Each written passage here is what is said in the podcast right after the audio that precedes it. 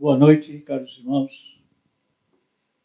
Eu sou um crente em Cristo Jesus, trabalhando duro com a minha codependência. O meu nome é Carlos. Estamos hoje com uma responsabilidade importante. O pastor Sidney me ligou às 5 horas agora.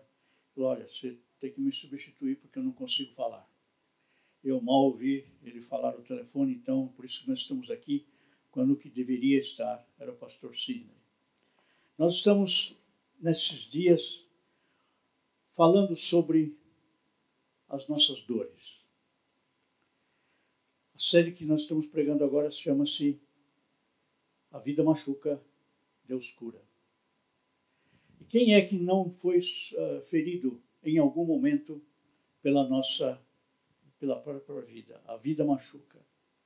A primeira grande, o primeiro grande sofrimento foi aquele momento especial em que nós estávamos deitados eternamente num berço esplêndido ao som do mar e a luz do céu profundo na barriga da mamãe.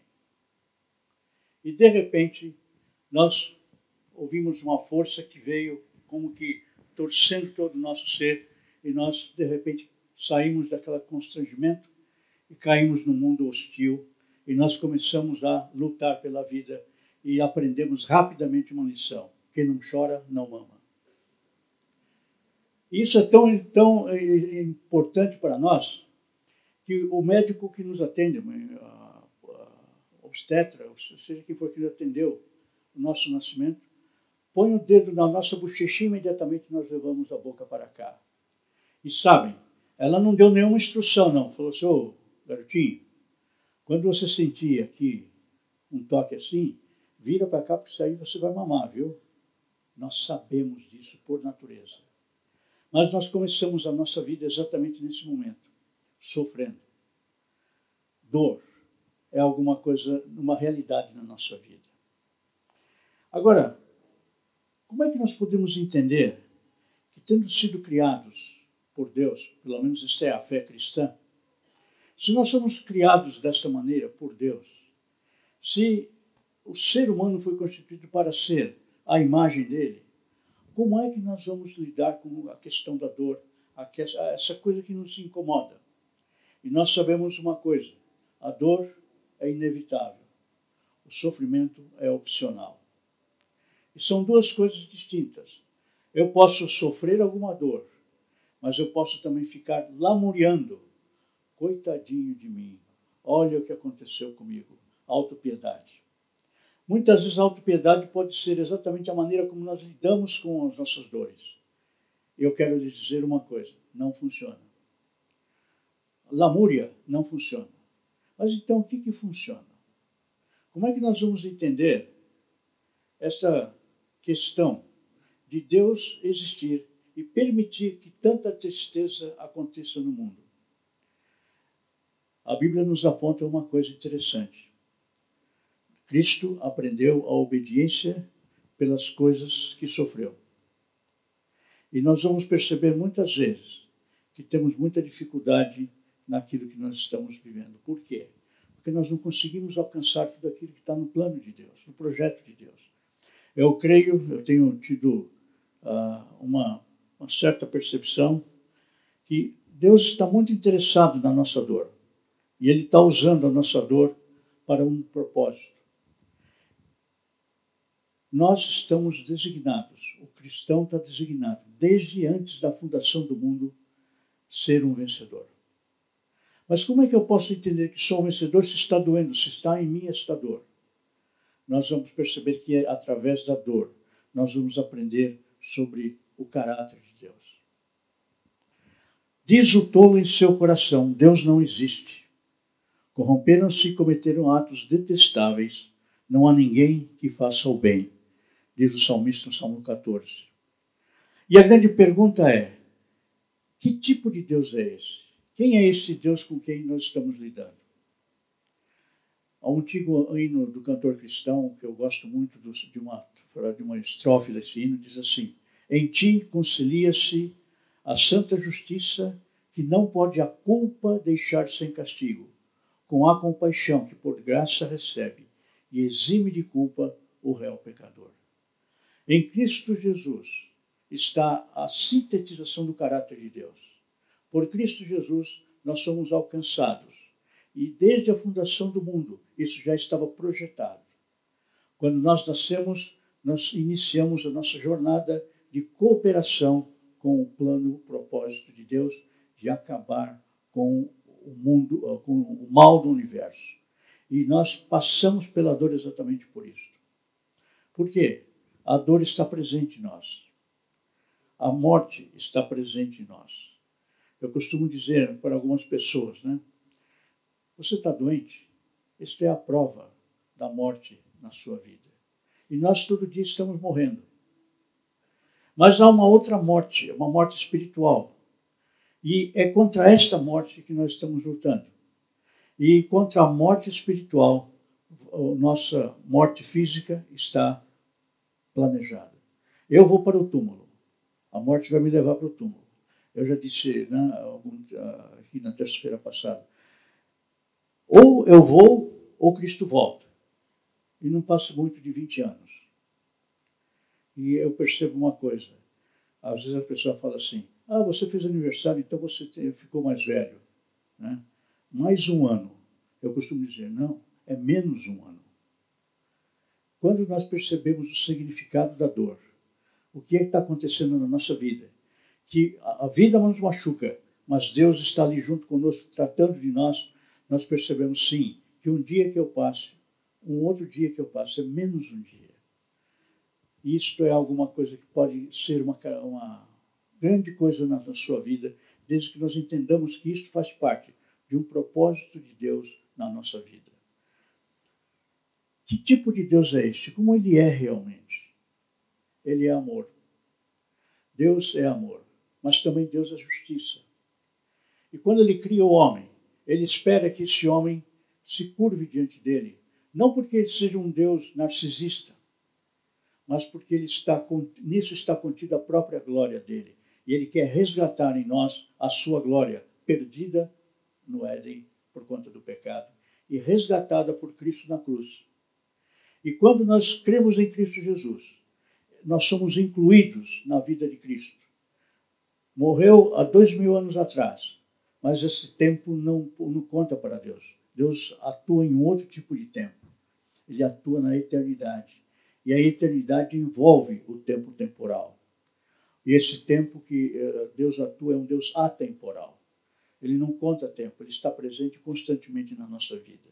Esse é o caráter de Deus. Deus sabe da nossa situação. Agora, o que nós estamos fazendo neste mundo, então? Nós estamos lutando contra o mal. E um dia nós vamos perceber o significado de tudo isso. Por enquanto, nós apenas sabemos algumas coisas temos lutas, percebemos algumas coisas, a morte está presente, a vida nos atropela e uma série de coisas nos faz pensar que Deus não existe. Se ele existisse, ele não teria permitido tudo isso.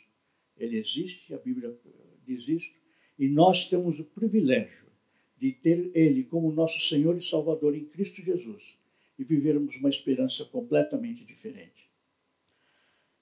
Como é que a gente pode conhecer caráter de Deus. O caráter de Deus, por exemplo, permite todas as coisas para nós, porque ele não pode uma coisa e não tem outra. Deus não pode mentir. Isso é interessante, né? Quando a gente faz essa pergunta, nós pensamos assim: Deus não pode todas as coisas, ele não é todo-poderoso? Ele é todo-poderoso, mas ele não pode mentir. Se ele prometeu, ele cumpre. E ele prometeu que em Cristo Jesus nós teríamos a redenção. E ele cumpriu esta promessa. Hoje nós sabemos que a promessa deixou de ser promessa para se ter o seu cumprimento na, na cruz do Calvário. Nós então estamos vivenciando, enquanto cristãos, enquanto cremos nesse poder superior, nós estamos vivenciando alguma coisa extraordinária. Ele não pode mentir, mas ele também não tem a nossa vontade. Ele que tem todas as coisas não tem a vontade. A vontade é soberana. Isto significa a imagem de Deus em nós. Nós temos emoção, nós temos razão e fazemos escolhas, decisão. Essas três características juntas formam a imagem de Deus dentro de nós. Quando nós estamos distante de Deus, nós estamos com tudo isso separado, emoção no canto, razão no outro e decisão fica prejudicada. Nós tomamos más decisões, escolhemos mal. E é responsabilidade nossa, porque nós temos esse livre-arbítrio de corrigir isso. E nós vamos percebendo que, por conta do pecado que habita em nós, nós não conseguimos atender à necessidade de mudança, de escolher certo. Eu escolho errado. O pastor Cirino já mencionou aqui ah, Romanos 7. O mal que eu quero, o bem que eu quero não faço, mas o mal que detesto é esse que eu vou fazer. E ele diz assim: miserável homem que sou. Significa eu posso ter a misericórdia. Eu preciso da misericórdia. Miserável homem que sou. Um homem todo preparado para receber a, a misericórdia de Deus. Se você está hoje, nesta noite aqui, pensando nessas coisas, saiba que, pelo fato de nós não conseguirmos cumprir aquilo que gostaríamos de cumprir, nós somos candidatos à graça de Deus. Isso é extraordinário. Você é um candidato à graça de Deus. É para você que ainda não conheceu Cristo como seu Senhor e Salvador. É para você esta mensagem. Algo que estava previsto desde a fundação do mundo. E nós fomos escolhidos desde a fundação, antes da fundação do mundo, para estar hoje aqui. Nós nem sabíamos disso, nem tínhamos nascido, mas isto já era projeto de Deus. Se você veio hoje aqui, significa que o próprio Espírito de Deus está te conduzindo a estar aqui. Para quê? Para que você aprenda a respeito da graça de Deus. Jesus é a imagem do Deus invisível, o primogênito de toda a criação. Ele é o primeiro de uma nova raça Agora, essa antiga raça tem que morrer para que uma nova raça apareça. E este é o sentido da morte, esse é o sentido da dor em nós. Dói, nós sabemos que dói, mas eu posso perceber que eu posso transformar isso. Como é que eu faço isso? Eu me lembro de uma entrevista que eu ouvi no Michael Jackson, um eh, grande artista, uma carreira extraordinária na música, na, na, no entretenimento. Mas ele diz que ele gostaria de ter um pai. E o pai foi extremamente abusivo com ele. Ele dizia que era espancado lá atrás e tinha que subir no palco para a sua atuação. Ele termina dizendo assim: é dolorido ser eu. Quando nós paramos nessa frase, entendemos uma coisa: como é dolorido sermos nós, sermos seres humanos. Ou você nunca sentiu a dor? Ou você nunca percebeu aquele momento que você coloca a cabeça no travesseiro e vai pensar e vai perceber a angústia que está no seu coração. Não é angústia porque amanhã é segunda-feira e você tem que trabalhar, mas esse trabalho amanhã faz parte. Você vai pegar o seu carro, vai sair para o trabalho, enfrentar esse trânsito maluco, mas o chefe chato e uma série de coisas, se é que ainda você está trabalhando, né? E tem aquele que já nem está conseguindo fazer isso. Enfim, nós estamos enfrentando a dor. Para quê? Para que nós possamos conhecer o caráter de Deus que é misericordioso. Deus é misericordioso, ele conhece o nosso, a nossa dor. Ele é misericordioso e faz com que eu consiga perceber, no meio da dor, a sua graça, porque ele atua no nosso coração. Eu te amei com amor eterno, com amor leal eu te atraí. E agora nós podemos confiar em Cristo Jesus, que faz a mudança dentro de nós. Como um pai que tem compaixão dos filhos, assim o Senhor tem compaixão dos que o temem, pois ele sabe que somos formados. Do que somos formados? Lembra-se de que somos pó. Nós somos frágeis, mas ele está contando com a nossa ajuda. Exatamente porque somos eh, frágeis, nós temos a oportunidade de ver o poder em nós, o poder de Cristo. Lembre-se de Paulo. Uh, nós já mencionamos isso aqui de manhã. Lembre-se de Paulo. O grande Paulo tem um espinho na carne. Senhor, Senhor, Senhor, três vezes. Tire esse espinho de mim. E a Deus falou: Não, senhor Paulo, você vai ficar com esse espinho. Vai ficar, vai ficar. Três vezes. Para quê? Para que o meu poder se aperfeiçoe na fraqueza. Então, quando nós estamos está, está doendo, nós podemos confiar que Deus está cuidando de nós, mesmo que doa muito. Nós podemos aprender a viver contentes em qualquer situação, mesmo quando está doendo. Quando nós entendemos a dor, o significado que ela tem para a nossa vida, nós vamos aprender a respeito desse, dessa maravilha. Nós temos alguém que pode nos ajudar a compreender como é que, se, como é, que é esse processo. Ah, no Celebrando a Recuperação, nós temos uma, uma atividade, é um depoimento. E nós vamos ouvir o depoimento de, desta uma irmã nossa, que nós convidamos, é, parceira de Celebrando. Eu quero convidar vocês a aplaudir essa nossa irmã, Sônia. Conta para nós qual foi a sua experiência com a graça de Deus.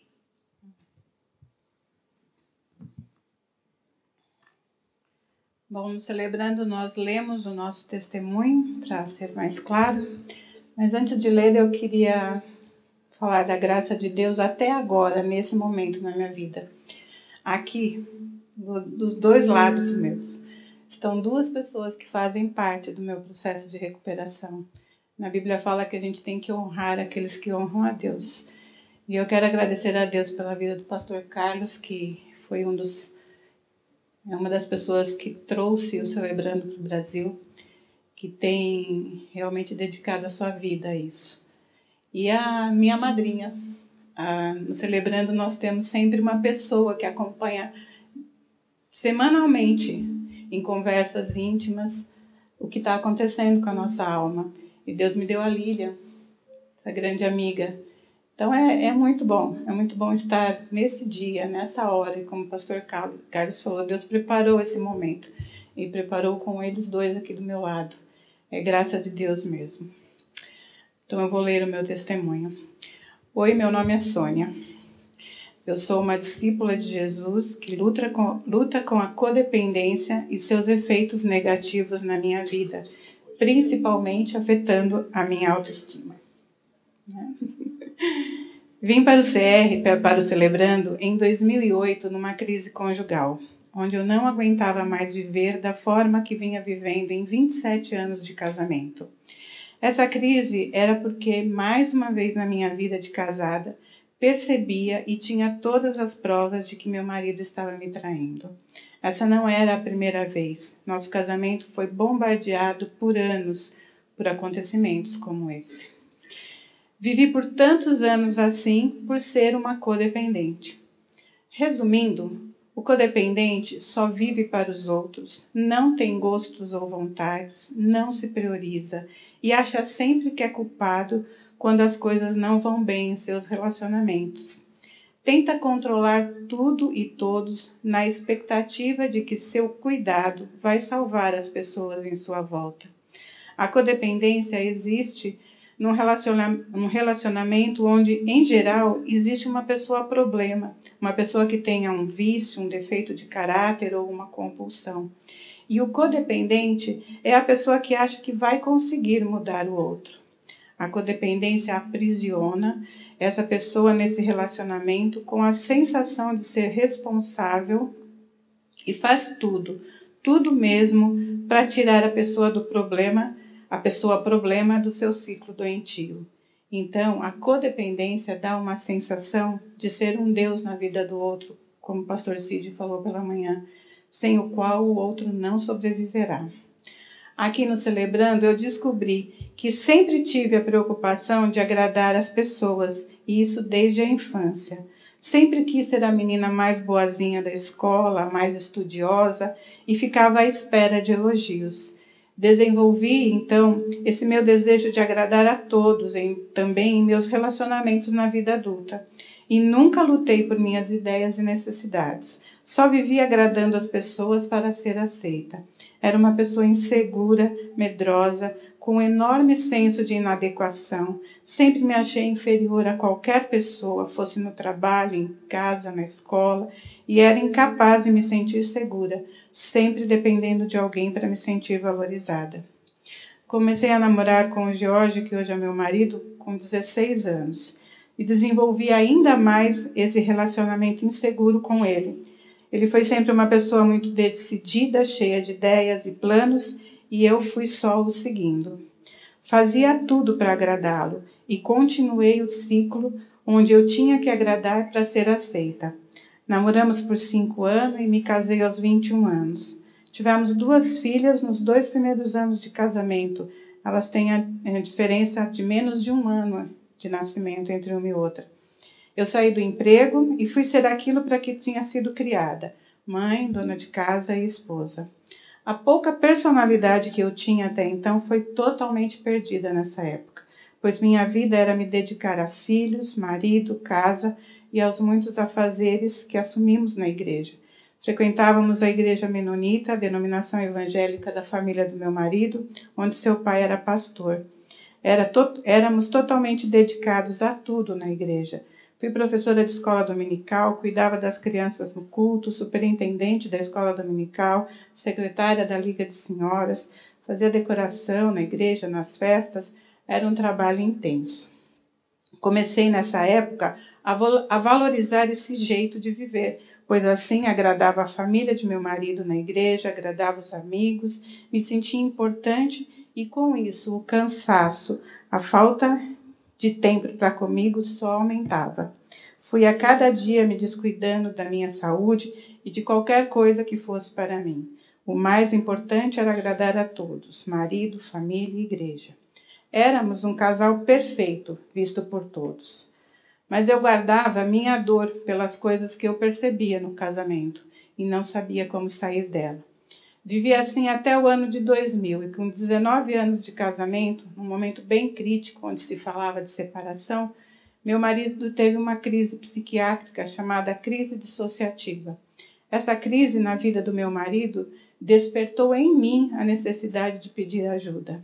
Pela primeira vez eu procurei um psicólogo. Eu não sabia e não aguentava mais lidar com aquilo. Conheci também um grupo de passos e comecei o meu processo de recuperação. Era tanta coisa para lidar que acabei desanimando e depois de algum tempo entrei novamente no ciclo de fazer de conta que tudo estava bem. No celebrando, nós falamos que temos um enorme elefante cor-de-rosa no meio da nossa sala e fazemos de conta que ele não está lá. Entendo até que às vezes usei isso para me proteger da dor, pois eu não sabia lidar com tudo aquilo. Com a crise do meu marido, mudamos para uma grande igreja e lá foi mais fácil ainda me esconder. Não sei dizer quantos cultos chorava a cada louvor, a cada palavra de Deus que vinha ao meu coração, mas não conseguia ver uma luz e continuava sem saber como sair desse relacionamento doentio.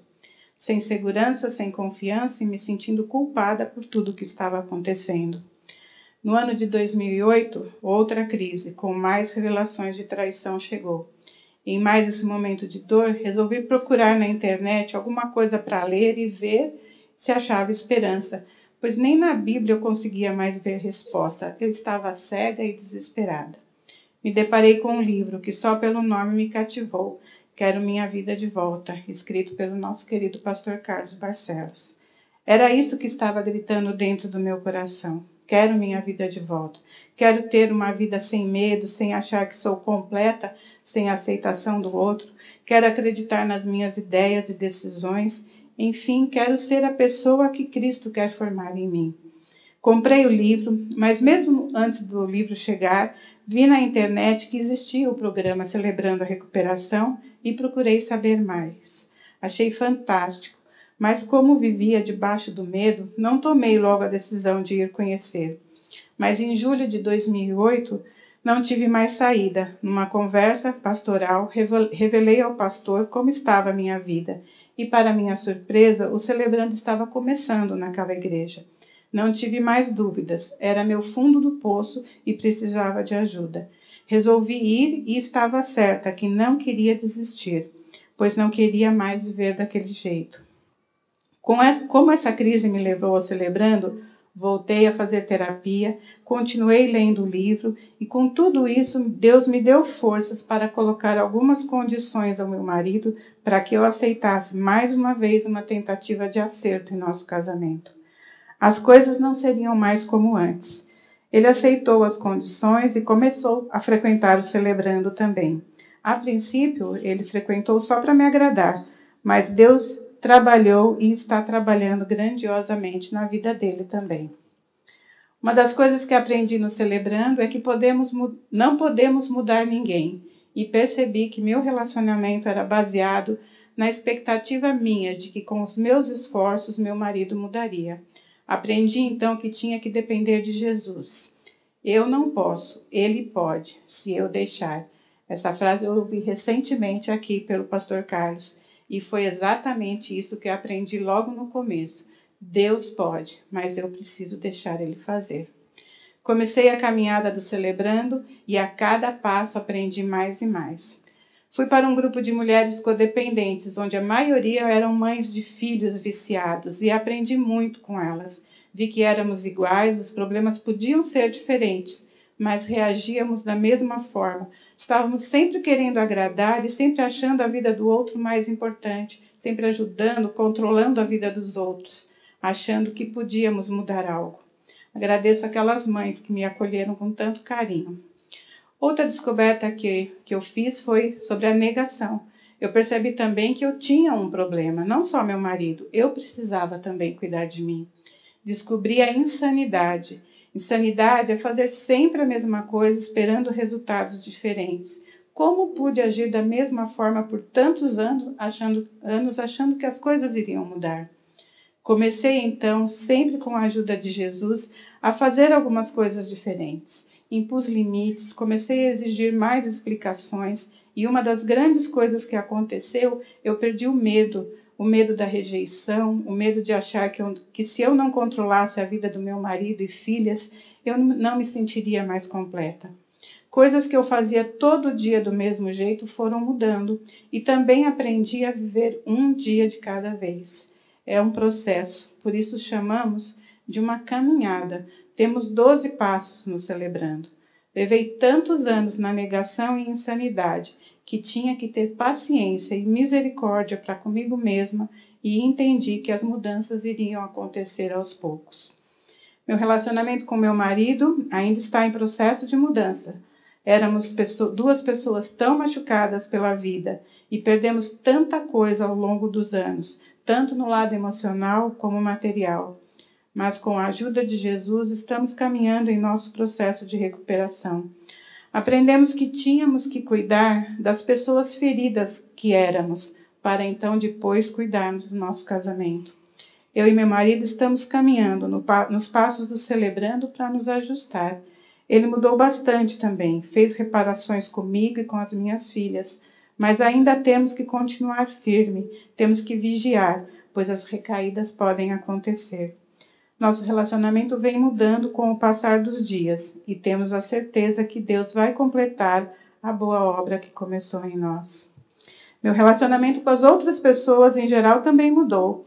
Não tento mais cuidar de tudo e de todos. Faço aquilo que realmente posso, mas vejo até onde posso ou não ajudar alguém. Da Sônia de 2008 para a Sônia de 2003, tenho várias mudanças e em conversa com a minha madrinha do Celebrando, ela tem me mostrado como mudei.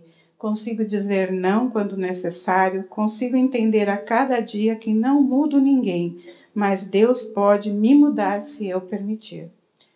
Minha caminhada com Deus também mudou, pois tinha um conhecimento bíblico de Deus, que Deus cuidava de mim, mas fazia tudo com as minhas forças para ver esse cuidado, esse cuidado.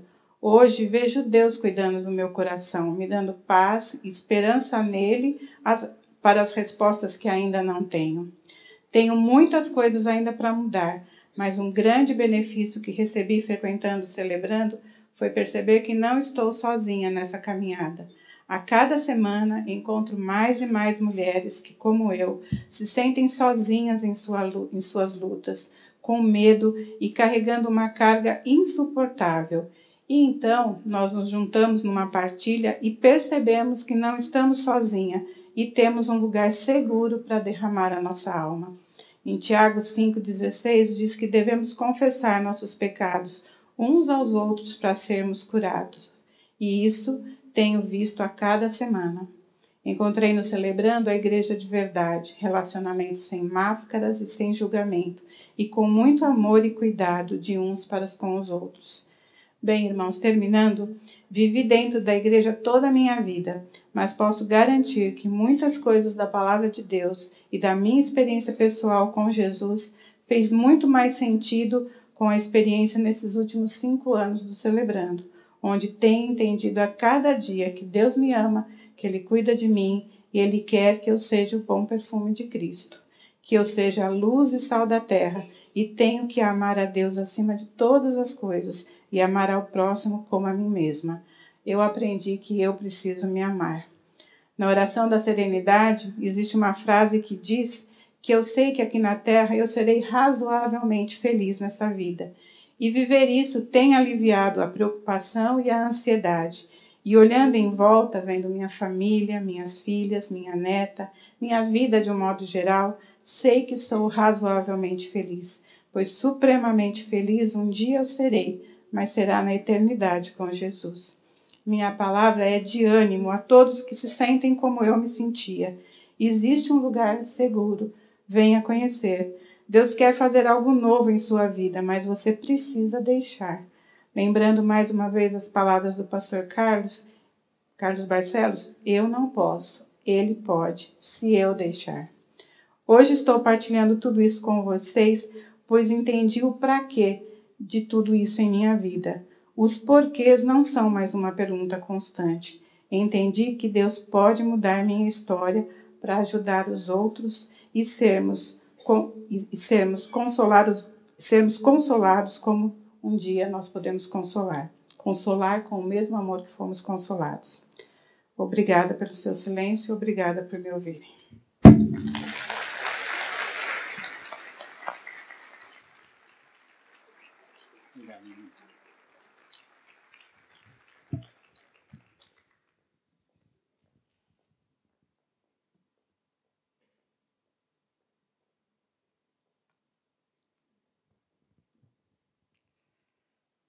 Sem Deus, nada é possível. Com Ele eu posso todas as coisas. E eu descubro uma coisa interessante, que pela graça de Deus eu não tenho que é nada. Eu posso.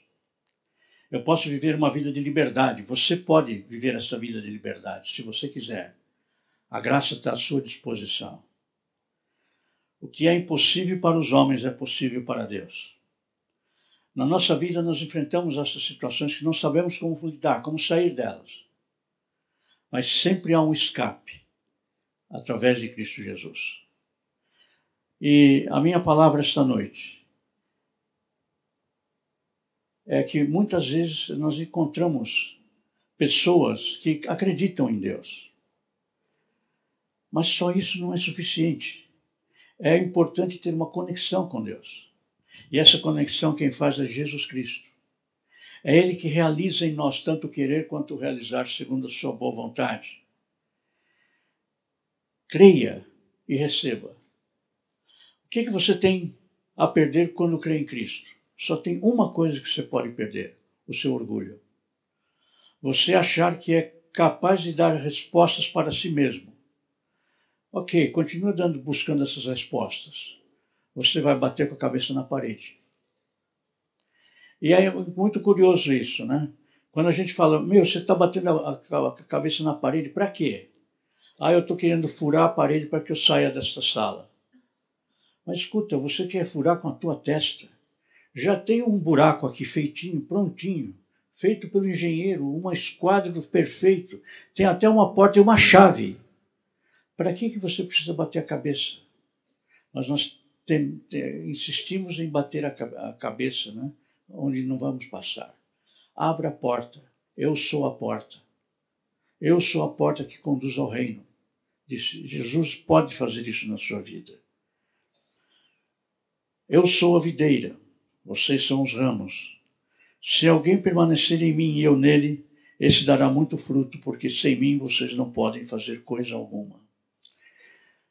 Quando nós falamos do celebrando, nós nos entusiasmamos com o que ele proporcionou para nós.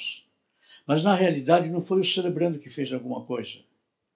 Foi Cristo Jesus que fez em nosso coração, quando nós tivemos a coragem de aceitar as sugestões que o programa dá, para que nós conheçamos a graça de Deus. Eu quero convidar você a vir conhecer. Venha terça-feira, no dia da nossa reunião. E nós estamos esperando você para que você experimente a graça de Deus de uma forma extraordinária.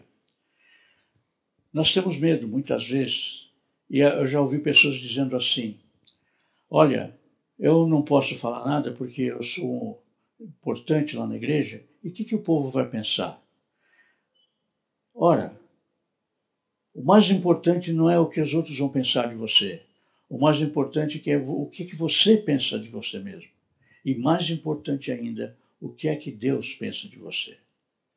Em Cristo Jesus, ele pensa graça. Quando ele olhar para nós e nós imaginando que ele vai nos condenar, ele olha para nós e vê Cristo em nosso coração. E nós somos aceitos por ele.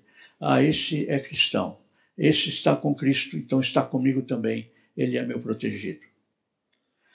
Você gostaria de experimentar isto? Você gostaria de estar na presença de Deus de uma forma que você não possa, não precisa temer o que possa acontecer? Pois é, venha conhecer. Nós estamos convidando você a vir e, ao vir, aprendendo conosco, a graça de Deus será atuante na tua vida de tal maneira que, onde aparecia que não havia esperança nenhuma, a esperança brota e brota firme e brota para a vida eterna. Nós temos tido oportunidade de ver experiências diferentes acontecendo na vida de muita gente. É interessante onde, celebrando a recuperação tem chegado, as transformações têm acontecido.